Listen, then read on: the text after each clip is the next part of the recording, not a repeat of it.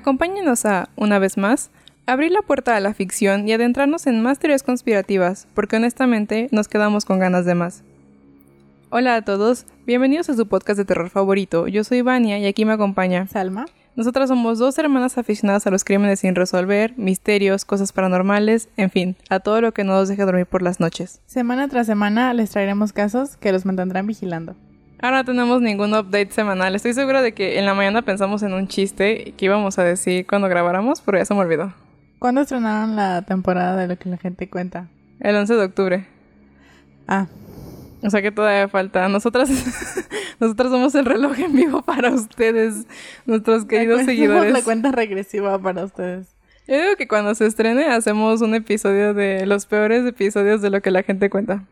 Yo digo que sí, hagamos un este top 5 peores episodios. El mejor de los peores, el peor de los peores. Ya pensaremos. Como resbalón. Salmita está, si alguno de ustedes sabe dónde es resbalón, Salmita está buscando. Sí, resbalón en español, o sea, el mexicano. Porque el gringo es chistoso, pero es como un humor gringo, o sea, muy gringo. Muy ñoño. Ajá. Entonces está como que jajaja, pero el mexicano era como la comedia. Era como big comedy.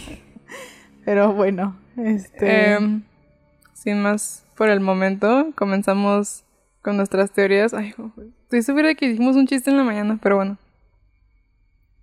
Eh, la primera, eh, hay varias. Eh, voy a hablar del aeropuerto de Denver. Hay muchas teorías, desde que hay reptilianos a que las piezas de arte que hay dentro del aeropuerto cuentan historias del apocalipsis.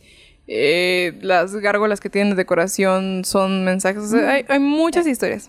Estaba viendo, voy a, sacar mis conocimientos que adquirí hace unos minutos antes de que empieces. Estaba viendo que un señor alemán en los años 40 quiso eh, decir, lo intentó, se quiso lucir, este, y, y se supone que estaba caminando por un monte del que no me acuerdo, pero está en Acámbaro aquí en Guanajuato. Y según en que encontró una pieza, este, ¿cómo se llama? O sea, una, eso fue el nombre. Una... Mm, como las Venus, como, ay, no sé cómo se llama. Una, una pieza, pues, antigua, como indígena. Entonces dijo que era un dinosaurio y que había un monito subido en el dinosaurio. I'm so fucking sick and tired. O la gente blanca interpretando mal nuestras culturas. Y que le pagó, le pagaba a un señor que lo ayudaba, que era de Cámbaro, a que cada pieza que recogía se la pagaba en no sé cuánto dinero. Entonces, que al final le encontraron de que casi, no sé, de que mil piezas, cuando es sumamente imposible, pero bueno y que lo llevaron a los museos y que quisieron, este, así como que llamar la atención de los expertos y muchos expertos en ese momento dijeron como, es fake, déjenlo ir. y que él insistió, insistió, insistió hasta que lo llevaron a varios museos y ya hubo un momento en el que dijeron como de que hicieron un análisis y dijeron como, no, esto no es, no, no es real. O sea, creo que fue, o sea, les digo, en los 40 y luego en el 69 se hizo un estudio y dijeron como, sí, es muy real. Y luego en los 70 hicieron otro estudio y dijeron como, no, esto no puede pasar. O sea, el material del que está hecho no puede pasar de los años 30. Entonces, que mucha, sigue como la incógnita de que si él verdaderamente sabía que la familia de quien lo estaba ayudando, este, hizo las, las figuras. Entonces él mm, nunca se puede saber si él verdaderamente sabía. Sí la familia estaba haciendo las piezas o si nada más como que el otro chavo lo engañó para sacarle dinero y te voy a todo. te voy a ser completamente honesta y te voy a decir que si yo hubiera sido ese se dice acámbaro. ¿Cuál es el gentilicio de acámbaro? ¿Acambarense? Creo que sí. Si yo hubiera sido ese acambarense, hubiera dicho güero baboso y, lo hubiera falsificado las piezas para ganarme una lana. Ah, y que lo honestly estas piezas las puedes ver en, un museo de cámara, entonces si alguien nos está escuchando y conoce a cámara o es de allá, díganos para ir a ver las piezas porque son, o sea, lo acabo de leer en un, como en México desconocido, no, no me acuerdo cómo era la página, pero algo así. Y dije como... Oh". Nos juntamos para ir por acambaritas. Mm, bueno, ya, eso es todo mi intro, ya puedes seguir. Bueno, entonces, eh, una, elegí dos teorías que se me hicieron como más cool o más interesantes. Antes de empezar con las teorías, voy a contar un chiste que me encontré hace unas semanas en Tumblr y básicamente era como... eh, fumé marihuana, fumé una marihuana tan densa que terminé en las catacumbas del aeropuerto de Denver. Eh, pero bueno, alrededor de este aeropuerto se ciernen muchas teorías y el personal ha decidido no desalentar la especulación sobre lo que sucede adentro. Eh, cito, tenemos una directora ejecutiva, Kim Day, que realmente acepta las teorías de conspiración, dijo Jeff Montgomery, eh, oficial senior, está, está rara la palabra, pero es como la mejor forma en la que pude traducir, oficial senior de información pública del aeropuerto. Cito, decidimos hace unos años que en lugar de luchar contra todo esto y tratar de convencer a todos los que de lo que de que realmente no pasa nada, nos divertiremos un poco. Kim Day ya se retiró este año, eh, esta entrevista fue por allá del 2016. Pero pues esta mujer era así como, Simón, vamos a darles, vamos a darles de qué hablar. Entonces, eh, en el 2016 fue la primera vez que el día eh, presentó una pequeña exposición estilo museo de las teorías más notables y ciertamente las menos controvertidas, en honor a octubre, que es el mes de la conspiración. Entonces, los eventos incluyeron una fiesta de disfraces con temática de conspiración. Ojalá hubiera podido estar ahí y una proyección gratuita de encuentros cercanos del tercer tipo, Ah. elegida porque las coordenadas para el aterrizaje alienígena en la película del sesen- de ña, ña. Dios mío, me voy a morir.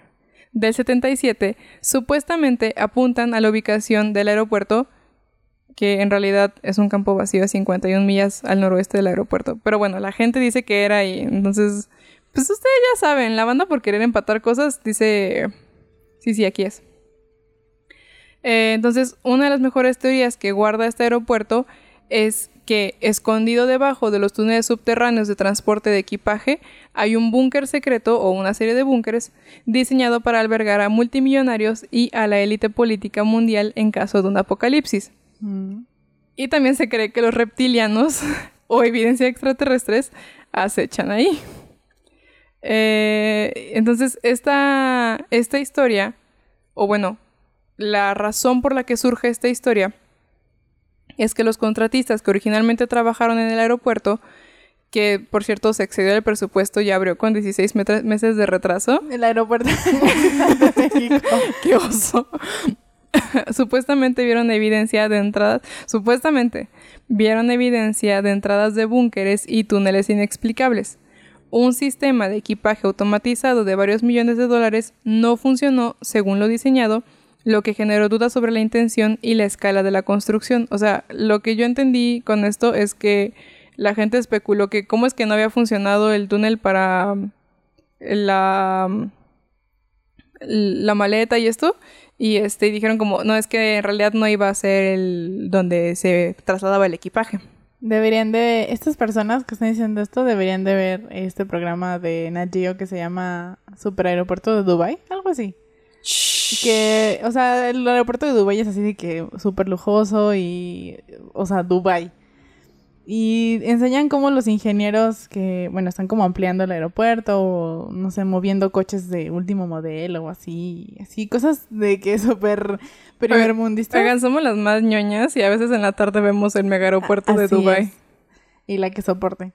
Este, y en este aeropuerto que es, o sea, que tiene a los mejores ingenieros del mundo y que aparte de todo no es solamente, o sea, ingenieros como, no sé, de Medio Oriente, o sea, son ingenieros de muchísimas partes del mundo y siempre enseñan de que el- ya el día de que tienen que entregar el proyecto, o sea, Está mal. hay una Es gotera. como en México. Sí, se está cayendo el techo, las pantallas no funcionan, las personas no saben qué hacer, o sea, es así de que lo peor. Oigan, una vez vimos uno en el que iba a ir así de que el jeque, no sé, Sí, como un gobernador de no sí, sé alguien dónde. muy importante y tenían así 15 minutos para que llegara el jeque y se daban cuenta de que la mitad del ala que estaban construyendo no tenía energía, no estaba Sí. montada, no abrían las puertas, así.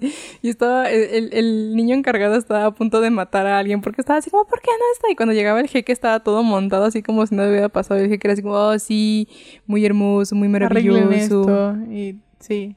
Deberían de verlo para que se den una idea. También había capítulos en donde transportaban coches así de que, no sé, no sé de coches, pero BMW y. Mercedes-Benz, así de que, bochos, surus, así de que increíbles y los tenían que meter al, al avión, este, pues de carga Y me acuerdo que había uno que tenía, cuenta que el avión tenía que salir a las 2 de la tarde y salían como a las 8 de la noche porque tenían que moverlo de, tenían que mover los coches este, de Para una que manera que pues cupieran. todos cupieran y no llegaran con algún rayón, imagínense, ¿no? Oigan, pero lo, bueno, no, no sé si es como racista, no sé, bueno, a ver.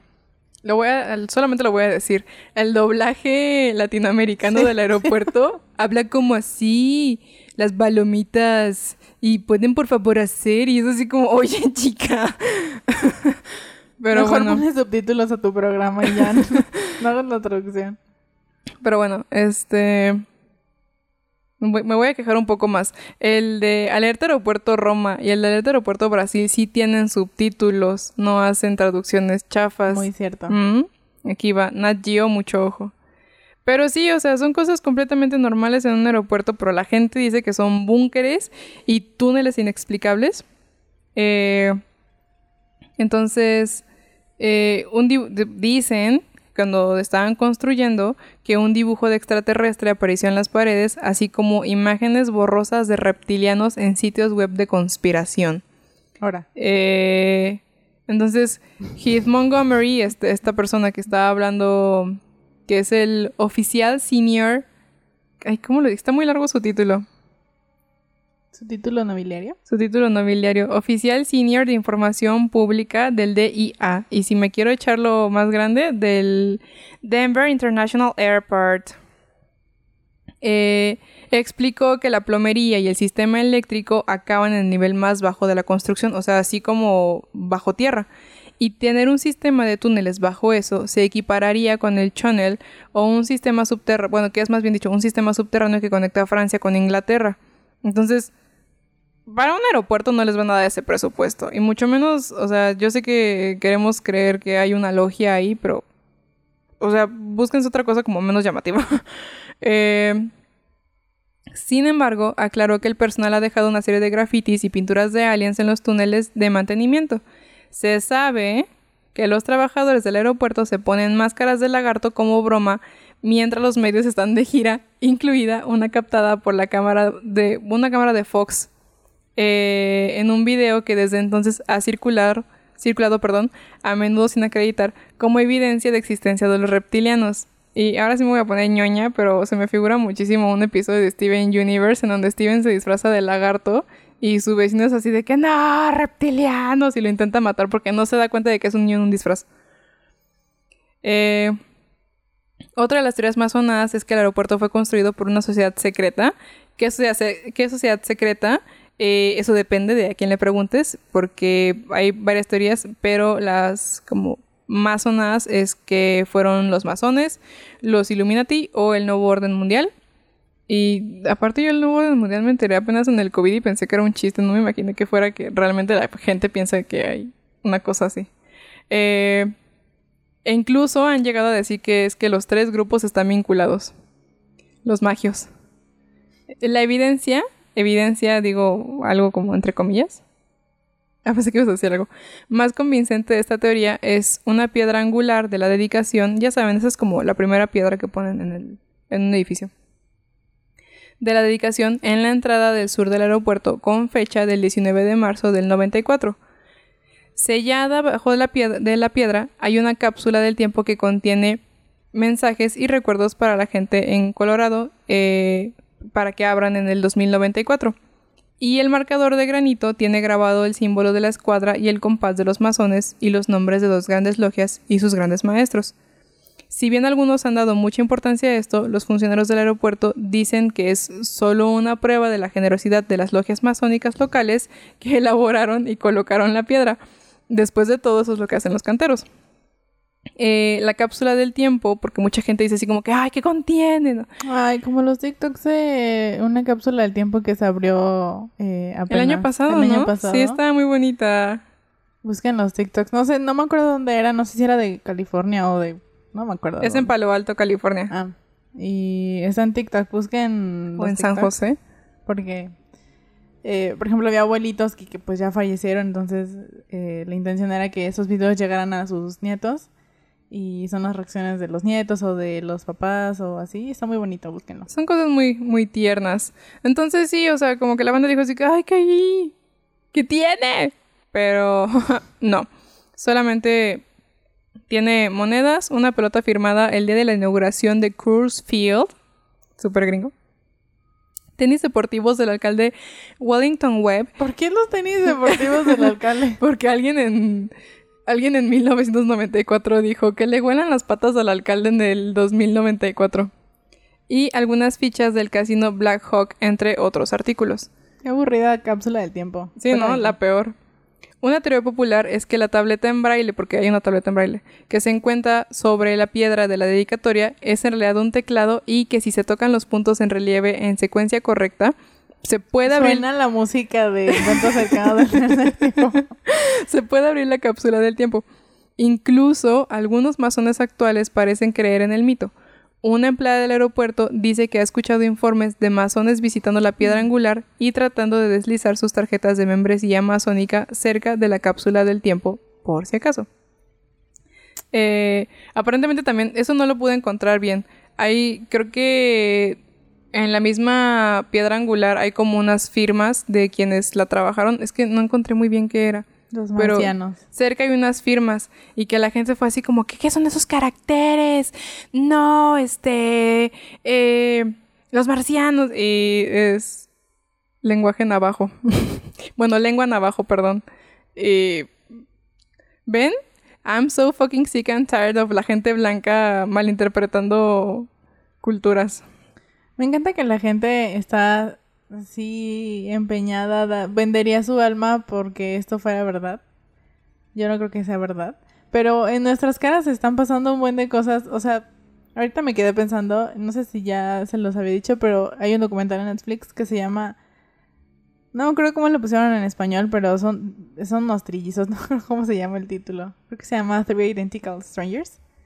Creo que sí. Son tres eh, hermanos, tres trillizos, que fueron separados al nacer y fue como con el fin de hacer un experimento y pasaron 19 años separados hasta que se encontraron. Y en el documental dicen que hay más personas, o sea, hay más gemelos que fueron separados al nacer. Incluso salen otras señoras que creo que pasaron como 29 años separadas y un día fue como, ah, tienes una hermana, ¿sabías? Y es gemela. Y son cosas que pasaron y, y como que, o sea, no son teorías conspirativas, sino que ocurrieron porque algún loco se le ocurrió hacerlo y dijeron como, ah, estaría chido. Y ese tipo de cosas como de un aeropuerto, no creo que los, o sea, las personas que tienen tanto poder económico y social dirían como, ah, vamos a hacer un búnker en un aeropuerto. O sea, sería como lo último que haría. Entonces, no lo sé, creo que a veces los gringos como que están... Sí, ¿no? Siento que hay veces hay, hay teorías que son demasiado rebuscadas cuando es como súper en la cara, como dices tú, como esto de los gemelos, que también... Y es que, ay, es que aparte los 60 eran una época horrible para los experimentos. Fue una época muy salvaje. Porque precisamente ese día que Sama me estaba hablando de este, de los trillizos, yo estaba leyendo un artículo sobre un par de gemelos. No me acuerdo si en California. Pero bueno, eran unos gemelos, los iban a, ci- a circuncidar en el hospital. A uno, por accidente, el doctor no le hizo bien la circuncisión. Y le dijeron a la, a la familia así como, "Mm, es que tu hijo va a quedar deforme. Y si le hacemos una cirugía de corrección, corrección de sexo, y la familia dijo como, bueno, supongo que, que puede ser. Y al final no era en pos de buscar lo mejor para el niño, sino que era un doctor que estaba pensando como, yo puedo demostrar que si a este niño lo crían como niña, va a ser niña. Y esto va a sonar, estoy, estoy segura de que alguien va a pensar que soy TERF por estar contando esta historia o algo, pero neta que la gente trans va a ser trans sí o sí. O sea, se dé cuenta a los 5 años, se dé cuenta a los 3 años, se dé cuenta a los 60 años, va a ser trans sí o sí.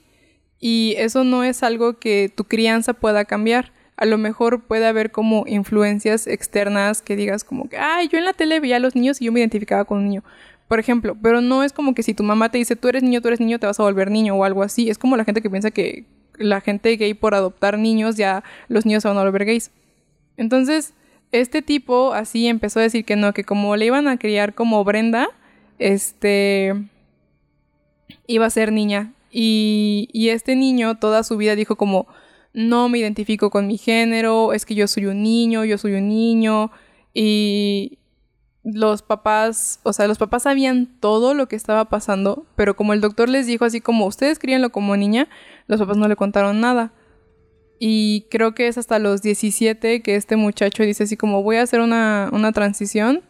Eh, hace terapia de hormonas, hace cambio de nombre, todo esto. Y es que se entera de que en realidad nació como varón, alguien lo modificó y, y pues qué horrible, ¿no? Porque siento que hasta como que desestima a la gente trans. No sé, es que es, que es todo un, un, un caso. Y pues al final los dos hermanos acabaron mal porque uno se suicidó después de un episodio de esquizofrenia de no poder asimilar que la persona con quien se había criado no era con quien se había criado, o sea, no era lo que él pensaba. Y el otro hermano, a pesar de que pudo tener una familia y vivir un tiempo como normal, pues al final tampoco pudo como coexistir con la idea de lo que le habían hecho y también se suicidó. Entonces, son cosas terribles que gente, ya no decir morales, o sea, gente como que no tiene compasión por otros humanos hace. Y, el lo peor es que el doctor publicaba artículos como que Brenda es una niña súper feliz, no, le encanta ser niña y así. Y pues este vato, siendo Brenda, no era en lo absoluto feliz. Pues ya hablé mucho, perdón.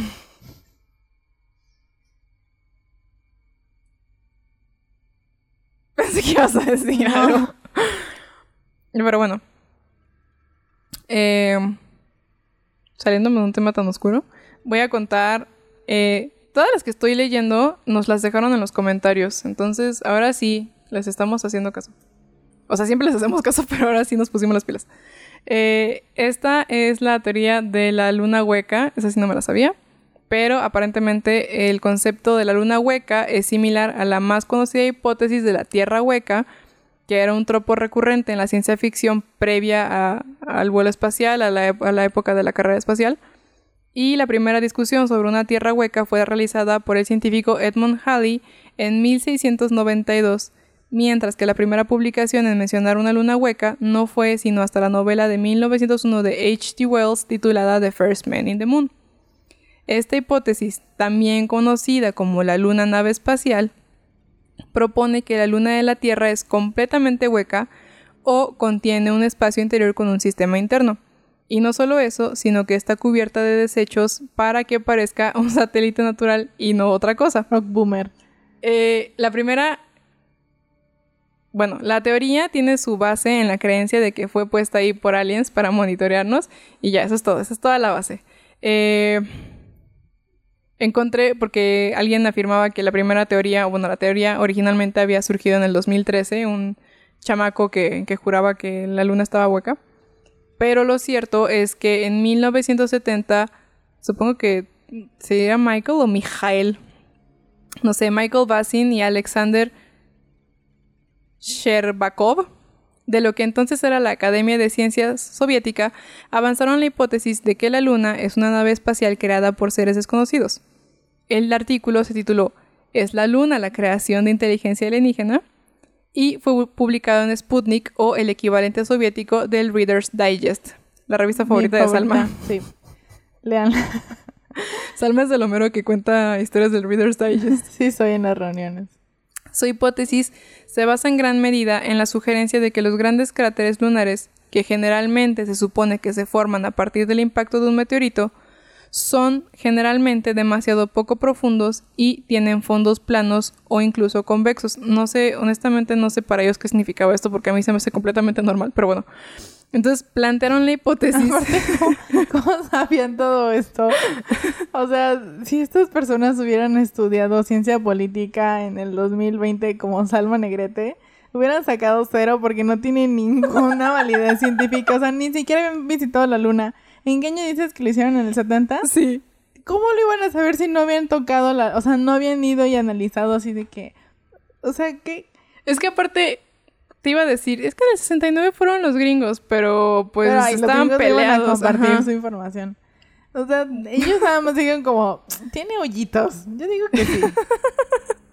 Entonces, plantearon la hipótesis de que los meteoritos pequeños están haciendo una depresión en forma de copa en la superficie rocosa de la Luna, mientras que los meteoros más grandes perforan una capa rocosa y golpean un casco blindado debajo. ¿Qué?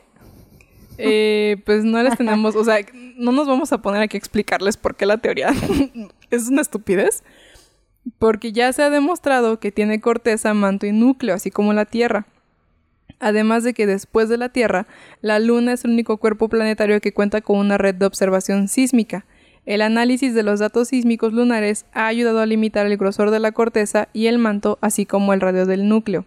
O sea, sí sabemos que, que hay algo adentro.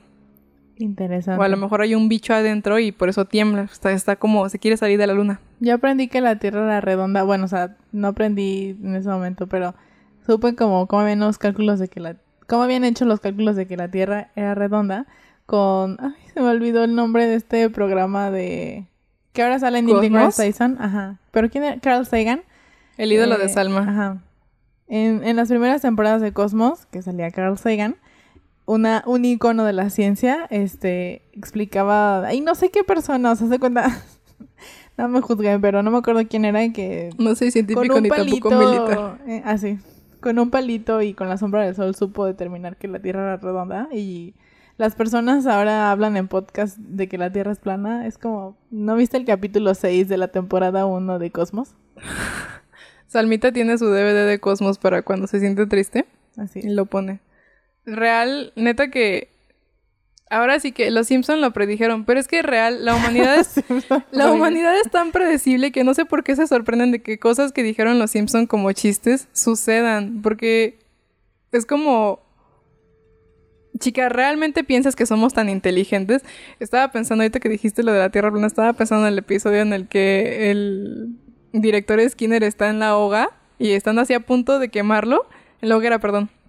Y está a punto, están a punto de quemarlo y le está gritando, les digo que la Tierra no es plana. Y el abuelo Simpson es así de que quémenlo.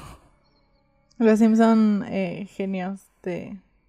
Es que están también escritos los capítulos, o sea, las, los guionistas que hacían los capítulos sabían perfectamente lo que estaba sucediendo en el mundo y en Estados Unidos y por eso los capítulos son tan buenos. Los Bueno, primeros. los primeros. Por eso son tan, tan buenos y por eso como predijeron, entre comillas, muchas cosas porque era como... No sé, o sea, sí la comedia, pero también como lo que se iba a esperar, por ejemplo, lo que, que Trump se iba a ser presidente, que esa fue de temporadas más recientes, pero El que se hizo presidente ya es temporadas más recientes, pero el chiste antiguo, o sea, el Ah, de sí. cuando Lisa al futuro, hay como se me sé los títulos, perdónenme. Este es, es eso, ¿no? O sea, nosotros creemos que somos como tan inteligentes, que somos el ombligo del mundo, lo que tú quieras. Los gringos piensan eso. Los gringos piensan sobre todo, pero somos seres humanos al final, somos súper predecibles y en ese entonces siento que los Simpson eran más como una crítica social y también por eso es que aterrizan también los chistes y es por eso que podemos seguirlos viendo ahorita y es como Simón, sí, o sea, como cuando empezó la pandemia la gente se amotinó porque querían vacunas y luego a la semana hubo abejas asesinas y todo así como que los Simpson lo predijeron y es, es lo mismo, o sea, dime tú si no piensas en, en un pueblo lleno de gente estúpida y que llega, por ejemplo en Los Simpson que es creo que la fiebre amarilla o algo así, no se van a amotinar, no se van a poner a pedir cosas que no hay o que no, o sea, o que se resuelven de una forma más fácil. Entonces, es eso. Nosotros aquí podríamos hablar este, flores de, De las primeras temporadas de Los Simpson. Me parece una falta de respeto que en Los Simpson estén rehusando chistes de temporadas anteriores. Ya lo han hecho varias veces, ya lo he notado así de que chistes muy buenos que fueron en las primeritas temporadas los están usando ahora en las temporadas que para mí son como horribles. Yo sé que a mucha gente le gustan, pero ya he visto varias veces que reutilizan los chistes y es como... ¿No, tienes, otro? ¿No tienes otros? Imagínense el templete de Hayao Miyazaki, pero diciendo la película de Los Simpson y sus temporadas subsecuentes was a mistake. Ah, sí. Bueno, ya la siguiente que me interesa saber. Pizzagate. Eh, yo creo que todos queríamos creer en Pizzagate. Y no digo, la voy a desmentir, pero no digo que no crea que haya círculos de cosas súper podridas allá arriba. Pero en específico Pizzagate está como muy on the nose. es como el capítulo de la, la ley y el orden, no lo había pensado. Bueno, háblalo yo. Es que la ley y el orden, este, el arte asemeja a la vida real. Esta teoría conspirativa perdón, surgió por allá del 2016, luego de que la cuenta de mail de John Podesta, asesor de campaña de Hillary Clinton, fuera hackeada y posteriormente publica, bueno, un correo publicado por Wikileaks. En este correo se contemplaba la ayuda de James Alefantis, propietario de la pi- pizzería Comet Ping Pong. Se llama Comet Ping Pong porque es para niños, o sea, tiene como alberca de pelotas, músicos, ya saben, así- como la pizzería más taqui del Como mundo. pizza, mm, Pizza pizza, Planeta. Planeta. de Estoy pensando en la de Daria. Ah. del primer episodio. Eh, Comet Ping Pong de DC para organizar una posible recaudación de fondos para Clinton. Hasta aquí es algo normal. Luego de esto, en 4chan se empezó a especular sobre la conexión entre Alefantis y el Partido Demócrata, tanto así que llegaron a la conclusión de que la pizzería era la sede de un círculo de tráfico sexual infantil dirigido por Clinton y Alefantis. Los que creen en el Pizzagate hablan de las referencias a la pizza y el queso o cheese como palabras clave para porn, porno y child, niño. Entonces, de hecho, yo me acuerdo cuando salió todo ese chisme, no es cierto, fueron dos años después. Estar en un bar así, estaba esperando a alguien, pero me quedé con sus amigos y estaban hablando del Pizzagate así como súper mal, mal, mal. Y yo como, chica, no. De hecho, esto lo explica un capítulo de la ley y el orden. Hay un capítulo, eh, se los voy a resumir. Pasa lo mismo, o sea, es un senador que está, este, como en la candidatura para, no sé si era para el Congreso, no sé para qué es. El chiste es que está en una No candidatura. sé, eh, perdón que te interrumpa, es que estoy pensando, es que hay muchísimos así en el que le sacan trapos sucios a los políticos, porque aparte me encanta que la ley y el orden es así como, claro, nosotros siempre buscamos a los malos y en la vida real ya quisieran.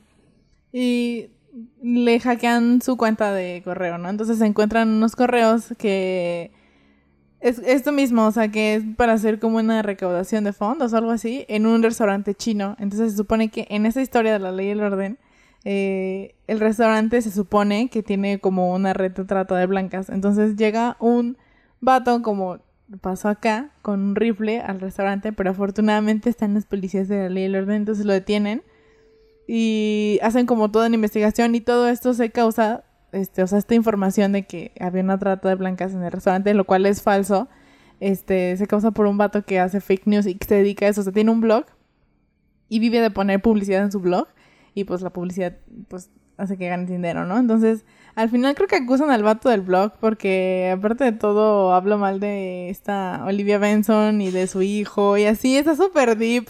Y al final sí matan al senador, no sé qué era. Sí lo matan porque, o sea, como que se queda todo esto de que es que él está haciendo, o sea, tiene una red de trata de blancas. Al final sí resulta que hay una red, pero no es del restaurante, o sea, es como de otra parte. Y todo esto como que destapa que sí hay una red, pero no es de ahí. Y ya al final como, no sé, está así súper intenso el capítulo. Y Hon- es, es medio honestamente, la ley y el orden siempre es como bien intenso, siempre es así de que no, estamos desmantelando una red de trata de niñas y así. Y siento que hasta cierto punto se la crees, ¿no? Es así como que es normal dentro de lo exagerado. Y no les voy a mentir, Salma y yo vimos hace como dos meses una película de Halle Berry donde supuestamente horrible. le secuestran al hijo y cuando va por el hijo desmantela una red de trata en todo el mundo. Pero aparte tú ya no te enteras de eso, solamente ves como la escena final cuando está como saca a su hijo y saca a unas niñas que estaban secuestradas y se escuchan así como el voiceover de las noticias, y así como que la actriz Halle Berry, bueno, su personaje, desmanteló una red de trata en, no sé, en Oregón, lo que hizo que se desmantelara una en París y luego en Alemania, así es como... ¿Qué, qué pasó Güey, con, ¿qué? ¿Qué pasó con Halle Berry? O sea, mm, digo, no la juzgo porque... Se pues, escondió después de esa película. Pero ya he hecho dos películas. Esa, hay una que se llama Línea de Emergencia, que también es como, o sea, ella es literalmente una... Dispatcher del ajá, 911. Del, del 911 y ayuda a una chava que secuestraron. Y esta en la que se secuestran al niño, que son así, de esas películas este, de Lifetime que están hechas con las patas. Pero ¿qué le pasó? Que no ganó un Oscar y no digo que después de ganar un Oscar no puedas hacer como de que películas chafas, pero No tanto. ¿por, por qué? qué? ¿Qué pasó, Halle Berry? Necesitamos respuestas. Bueno, ya, sigue. Entonces, yo les voy a ser honesta y lo voy a repetir cuantas veces sean necesarias. Yo sí creo que hay cosas como bien podridas en Hollywood y en, eh, en la política, pero Muy sinceramente no creo que sea tan fácil así como que te encuentres por un correo la conexión de Comet Ping Pong con, con Clinton. Pero bueno, Sí, como que no serían tan obvios. La teoría se estuvo moviendo un rato en 4chan hasta que alguien posteó una tira de evidencias, supuestas evidencias, en Reddit en un hilo ya baneado Ah. de extrema derecha. en su punto más álgido, la tarde del domingo 4 de diciembre de 2016, Edgar Madison Welch, de 28 años de Salisbury, Carolina del Norte, entró por la puerta principal de la pizzería y apuntó con un rifle de asalto en dirección a un empleado, Como en la ley y el orden. según Associated Prisoner. Eh, no sé por qué escribí prisoner, pero creo que es press. El empleado huyó y llamó a la policía, pero Welch disparó su arma, posiblemente golpeando las paredes y la la puerta y una computadora, pero nadie fue lastimado. La policía rodeó la pizzería, según The Washington Post, que dijo que Welch salió unos 45 minutos después con las manos en el aire para entregarse a las autoridades y confesó que había ido al restaurante para investigar por sí mismo los informes de la red de tráfico de niños. Eh, chico, creo que tenías que buscar en otro lado. Llevaba un rifle Colt AR-15, una pistola Colt de 38, de calibre 38, Ay, una escopeta y un cuchillo plegable, armado hasta los dientes. La policía lo acusó de agresión con un arma peligrosa, otros delitos relacionados con armas y destrucción de propiedad. Anteriormente, Welch presuntamente condujo su Wiggly Saber en, a un peatón adolescente, o sea, intenta salvar a los niños, pero mata niños. ¿qué? a un peatón adolescente en Carolina del En Norte. fin, la hipocresía de los gringos. Según Slate, el niño de 13 años sufrió lesiones en la cabeza, el torso y las piernas. Welch permaneció en el lugar hasta que llegó la policía, aunque un testigo dijo que al parecer Welch no trató de evitar golpear al peatón. Entonces, Welch iba como esponja. la, la, la, la. no me estoy burlando de lo que pasó, pero es que, neta, ¿cómo pueden decir ese tipo de cosas? O sea, como que sí quiero, es como... Es como la gente que dice como salvemos las dos vidas y luego dices, si no quieres tener hijos, mátate. Es como, mm, ok. Después de un rato de silencio, la teoría regresó en 2020 gracias a TikTok, como siempre, pero ahora acusando a celebridades de Hollywood e incluso a una famosa mueblería de Estados Unidos. En julio, un usuario de Reddit hizo una publicación sobre, de todas las cosas, los gabinetes vendidos de una, de, perdón, por la tienda Wayfair. En su catálogo en línea, los gabinetes, que cuestan más de 10 mil dólares, recibieron nombres femeninos. Pronto, la teoría de que Wayfair estaba traficando, traficando perdón, con niños disfrazados de muebles se extendió por internet. Wayfair lo refutó explicando que los artículos se ganaron eh, sus altos precios porque son gabinetes de grado industrial y que un algoritmo había nombrado los productos. Sin embargo, eso no impidió que los clientes se sumergieran profundamente en su intento de conectar a la empresa con el abuso infantil. Eh, ya no lo apunté, pero sí me acuerdo que también conectaron a Ellen DeGeneres. Bueno, Ellen DeGeneres ya es mala por sí misma, ¿no? no la tienen que conectar a una red Se de nos tráfico. cayó una grande. Eh, vive lo suficiente para convertirte en villano. Pero bueno, no... Es lo que digo, no tenían que involucrarla en una red de tráfico, ya sabíamos que era mala. Eh, pero como se supone, ya ven que es como Chabelo, entonces como que regala muebles Wayfair en su programa y dijeron, por supuesto, ella está involucrada. Y luego también a la Chrissy Teigen la, la metieron, eso no me acuerdo por qué. Creo que por unos tweets que había hecho. Ah, no, sí, no por unos tweets, pero súper viejos. Es que la, la gente está como el profesor Utonio rascando en la computadora a ver qué saca. Este. Pero sí, eso. Entonces. Ah, y aparte hubo. Sí hubo como una socióloga. No, no se dice socióloga. ¿Cómo es? ¿Qué? Sos- Antropólogo. Antropóloga, ajá, como una antropóloga que estuvo investigando como por qué se volvió a hacer popular el tema de Pizzagate. por TikTok. Sí, por TikTok, pero a los niños que entrevistó, porque pues, casi todos eran adolescentes, eh, como que la respuesta general fue, o sea, fue, ¿por qué te interesa este tema o por qué piensas que es real? Y los muchachos eran así como, pienso que es gracioso o pienso que está como cotorro. Perdón por decir palabras de treintañero. Y es como... hasta, hasta qué punto estamos hablando de esas teorías conspirativas porque realmente lo creemos y hasta qué punto las esparcimos porque nos parece chistoso, pero al final termina llegando a un loco que dice como, por supuesto, la luna está hueca. Entonces, sí, mucho cuidado con... Ya no vamos a hacer este podcast porque vamos a llegar a un loquito que va a decir que, que somos parte de Pizzagate. Y luego como que se revivó más con lo del video de Justin Bieber, ¿no? Ah, y es que aparte, este, ya, o sea, ya después del de Yomi, eh, hubo, Justin Bieber hizo como un live en Instagram y alguien le escribió así de que, tócate el sombrero o tu gorro, no sé, si eres parte de la red de tráfico de niños. Y el Justin Bieber se arregló el gorro y todos dijeron como, sí, es parte, nos está dando señales. Entre 10.000 comentarios que tiene el mendigo Justin Bieber, se iba a leer ese así exactamente y se iba a tocar la gorra. No, no, no. Es como... Ustedes van a acordar de esta historia también del 2016. No me acuerdo cómo se llama esta güera. Pero una youtuber que tiene esquizofrenia, que toma medicamentos, que desapareció porque tuvo así como un meltdown, o sea, tuvo como un, un problema médico. Y la gente dijo, no, evidentemente la desaparecieron. Y si revisas el video tal, en el minuto tal, se escucha la cadena. Y lo peor es que Salma y yo estábamos súper preocupadas. Así la primera mañana estábamos súper preocupadas, como, no, ¿quién es esta niña? ¿Qué le pasó? Creo que vimos tres videos y dijimos, creo que eso está muy rebuscado. Y es que aparte tenía moretones y la gente decía como que no, es que su mamá la tiene atrapada y así. Y pues la niña tenía esquizofrenia y a veces se, se autolesionaba. Y digo, siento que satanizamos tanto las enfermedades mentales al grado de no aceptar que alguien tiene un problema y decir está secuestrado, es un marciano, está eh, iba a decir está loquito, pero es que también es muy grosero decirle a la gente con enfermedades mentales que está loco. Pero bueno, eso. Eh, sepan digerir mejor las cosas que ven en internet. y el último es una joyita de la cultura underground de videojuegos. No sé si lo estoy diciendo bien, pero... Uh. A ver, yo quiero... Me interesa escuchar esta. Eh, y de hecho, si vieron Loki, sale... Perdónenme, Uh. perdónenme que tengo tres episodios hablando de Loki. Este... Pero cuando Loki se encuentra con los otros 30 Lokis, está el Polybius atrás de Loki viejito. Para mí son Loki viejito, Loki niño, Loki drilo y Loki grandote, porque no le voy a decir Loki negro.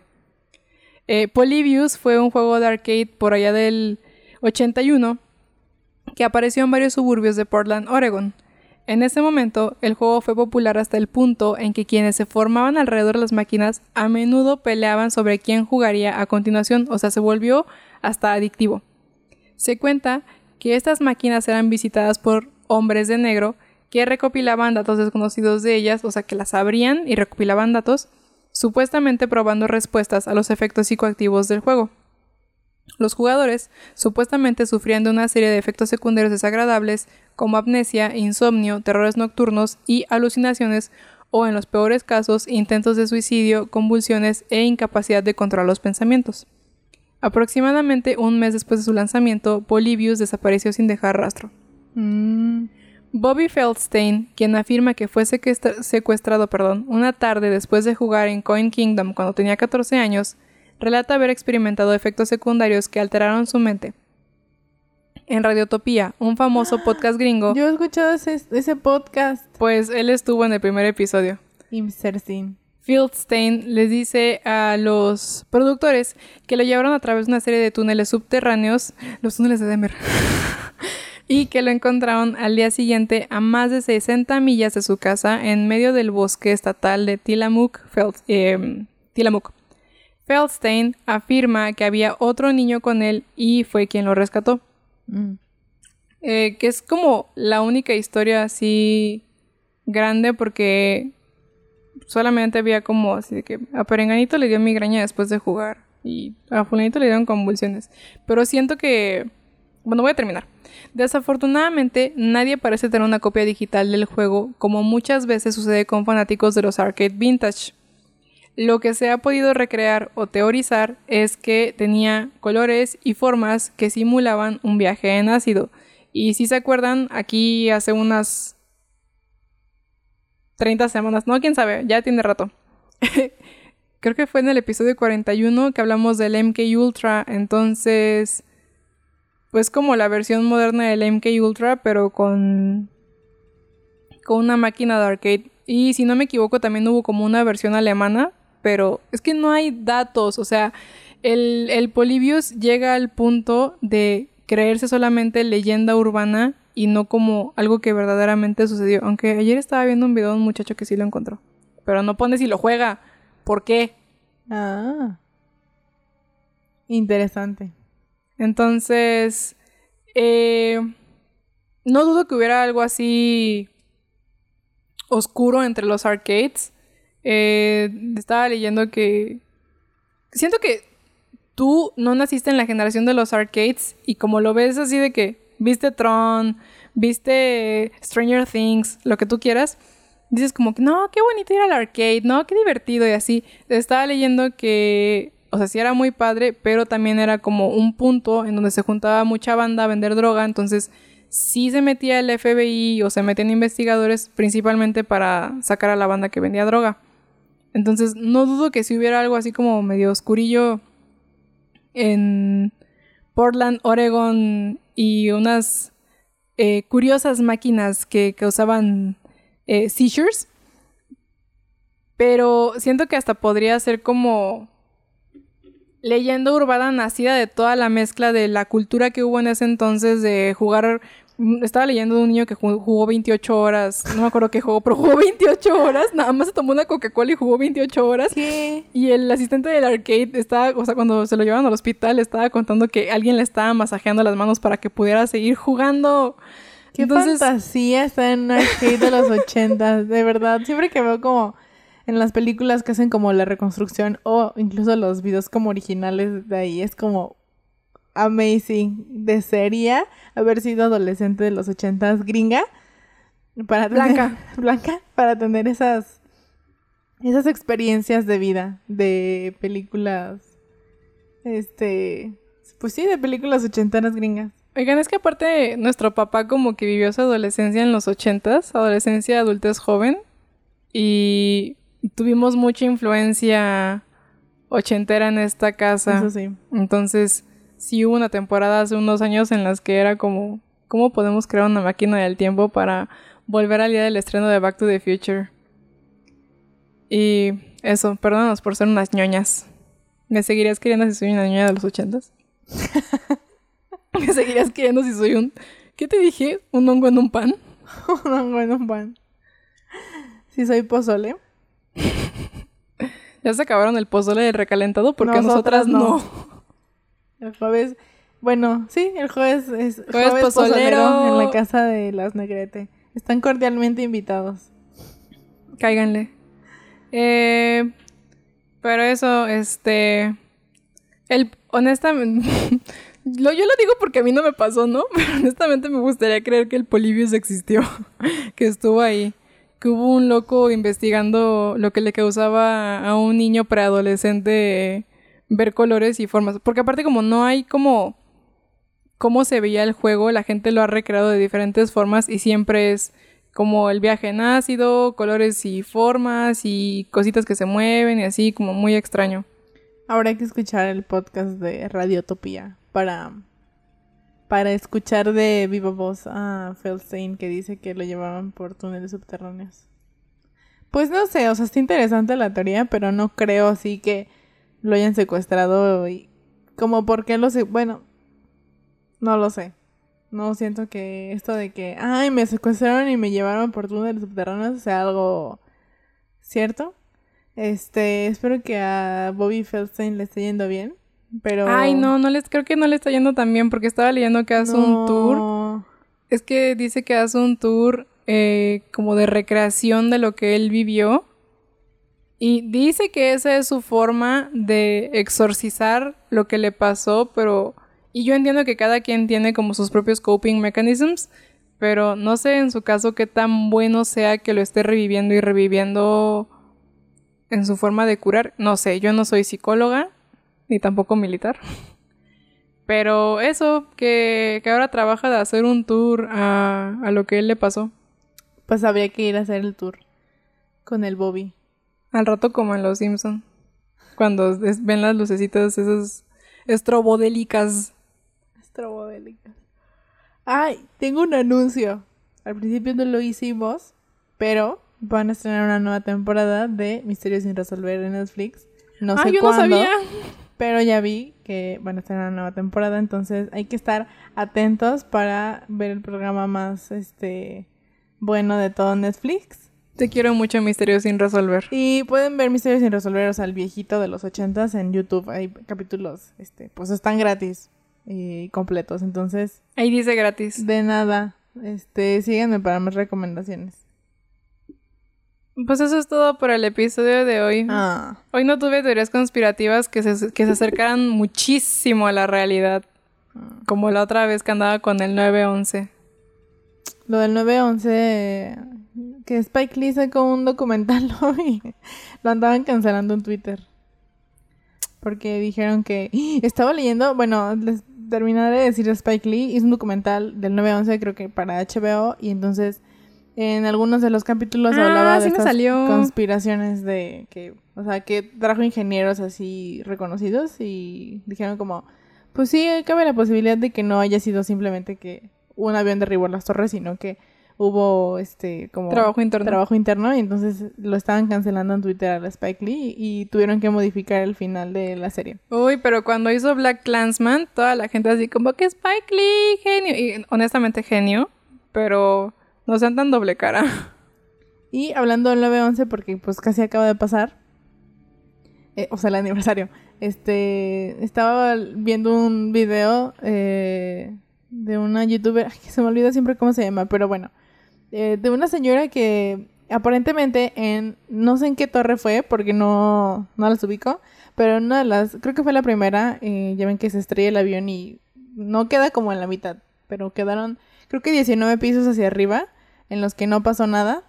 Y que solamente 19 personas sobrevivieron de esos 19 pisos que quedaron este arriba del avión.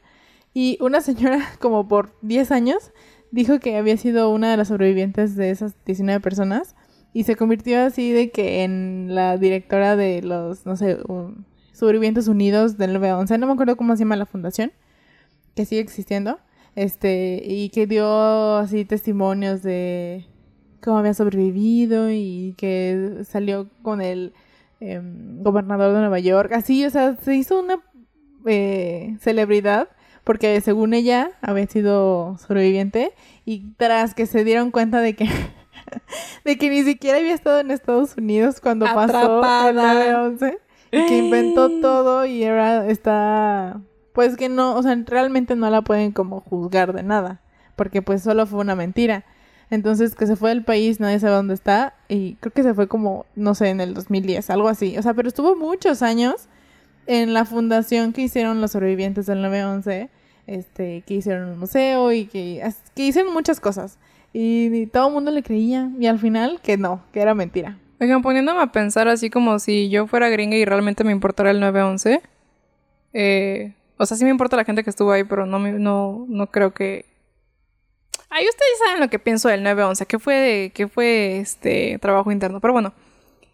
Pero imaginando que yo creyera que fue algo externo y así, ¿por qué la gente que tanto habla así como, no, es que el 911, pobrecitos, ha olvidado a estas personas que estuvieron dentro de los edificios? Estaba leyendo de la cantidad de gente que sobrevivió, ya sea que hayan ayudado o que hayan estado dentro de la catástrofe, que ahora tiene problemas médicos y que nadie les hace caso y no es así como que, ay, tengo asma, sino que han desarrollado cáncer o cosas por el estilo simplemente por lo que inhalaron en ese momento y es como si realmente les importa tanto lo que pasó en ese momento, ¿por qué no les hacen caso a esas personas? Y hay muchos que son indocumentados y es así como que, ah, Simón, te- nomás porque es un alien mexicano, como ya me he dado cuenta que luego les dicen. Es así como, no sean doble cara. Buenas noches, se acabó el Kit Carlomagno. ya sé. La Fania sí es Kit Carlo Magno. No, ya. Ya la vamos a remover quirúrgicamente. Este. Ya van a- Estamos buscando nueva persona para las observadoras. Se contrata, no hay pago. Este. Solo mucho conocimiento y diversión. Este. Pues sí. Estaría, está interesante. O sea, no defiendo al 911. Este, pero está interesante. Hay que ver el documental de Spike Lee. Ahora sí. Como dirían los papás. Este. Para ver qué onda. Porque sí vi que fue así como muchísimo revuelo. Y a la señora que se hizo pasar por sobreviviente del 911 y que se ganó el dinero y todo. No, niña, estás muy mal. Este, bueno, pero también tenía como un trastorno de la personalidad. Entonces, digo, no lo justifica, pero pues más o menos entiende por qué lo hizo. En fin, este, esperemos que no le esté yendo tan bien en la vida. Eh, y pues ya, eso es todo. No sé qué más decir, pero todas las teorías conspirativas del día de hoy estuvieron muy interesantes. Este, y siempre va a haber un hilo en Reddit que nos la pueda resumir. De hecho, hay un hilo en Reddit que lo explica. De hecho, hay un capítulo de la ley y el orden que lo explica. Este, y pues ánimo. La siguiente semana tenemos alguna desaparición o asesinato sin resolver. Cuéntenos qué quieren escuchar o si quieren escuchar de algún otro asesino. Ya me, me han- dicho que quieren escuchar de Ted Bundy, pero evidentemente Ted Bundy ya está resuelto. Este, ya sabemos quién es Ted Bundy.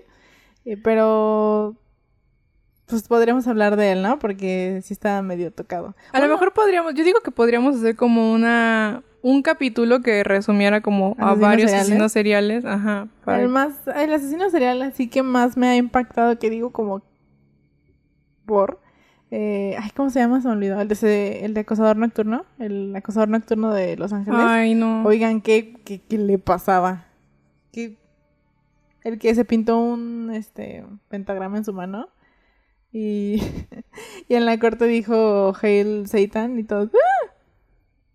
Ay, no, y murió, luego pero ¿Saben qué es lo peor? Que esa banda sabe que a las personas les da miedo todo eso y nada más está así el shock value.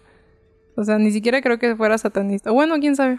A lo mejor y sí. Ánimo, cuéntenos si quieren escuchar de, de asesinos en serie o de otros asesinos. Bueno, en serie porque pues son los que más relevancia tienen, aunque ya están resueltos.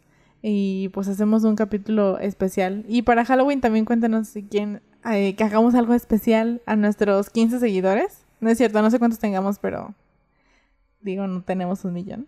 Ojalá. Al rato, Compártenos con sus amigos para que tengamos un millón de seguidores al rato. para un millón de amigos poder tener. Así. Y ya, ¿qué, teoría- qué otra teoría conspirativa existe? Es que hay varias, Hay pero ya son muy ñoñas. O sea, bueno, lo de que si a Lady Di la mató o no la prensa, pues todos sabemos que fue a la realeza. Check. Que si También podemos hablar de la princesa Diana y... Y sí. nuestro episodio duraría cinco minutos porque todos sabemos que la mató la realeza. Check. Maldita reina Isabel. Malita Ya Chávez. lo dije. se llevó, se llevó a la princesa Diana. Nos la, nos la arrebató. We love you, Diana, forever. Oigan, bueno, seguramente nadie va a saber, pero... Servicio a la comunidad. Si alguno de ustedes tenía BBC por allá del 2010, S- Salma y yo, ¿por qué me tembló tanto la voz? Salma y yo veíamos un programa. Es más, vimos creo que dos episodios. Era un programa No, vimos más episodios. Es que solamente me acuerdo de ese. Bueno, un programa de un niño gay en los noventas, en así el pueblo más pueblo de, de Gran Bretaña. Y nos acordamos muchísimo, porque aparte hemos buscado así como la programación de la BBC de ese entonces, No existe. programas queers, todo, no nos sale. Fue una teoría conspirativa, yo creo. Polyviews. Pero es este. Nos acordamos muchísimo porque es el- un episodio acerca de la muerte de Lady D. Y el niño está pensando que la carroza fúnebre va a pasar por su casa. Evidentemente no. Y está parado afuera de su casa con una. Aparte, una maceta de flores. O sea, creo que tiene como 11 años. Y pasa un coche negro y grita: We love you, Diana, forever. Y le avienta la maceta. Y ni es la carroza fúnebre. Y le rompe el coche con la, con la esa maceta. Y siempre pensamos en eso y no sabemos cuál es el programa. Entonces, si alguno de ustedes le sabe más a, a las series queer de, de la BBC, ahí avísenos, porfis. Pero pues nada, este, yo siempre me divierto haciendo los episodios. Bueno, no me divierto escribiéndolos, me divierto grabándolos. Pero esperemos que les haya gustado, esperemos que haya estado chistoso, cotorro, Que se hayan divertido. jocoso. Eh, y pues si tienen más teorías conspirativas así super deep, nos escriban y nosotras aquí las vamos a investigar. Pizzagate ya no porque, o sea, Pizzagate y cosas relacionadas a Pizzagate. A menos que ustedes sepan que sí está así como que súper comprobado o algo, sí pásenosla. Nos gustan mucho las teorías que son reales, que terminan siendo reales.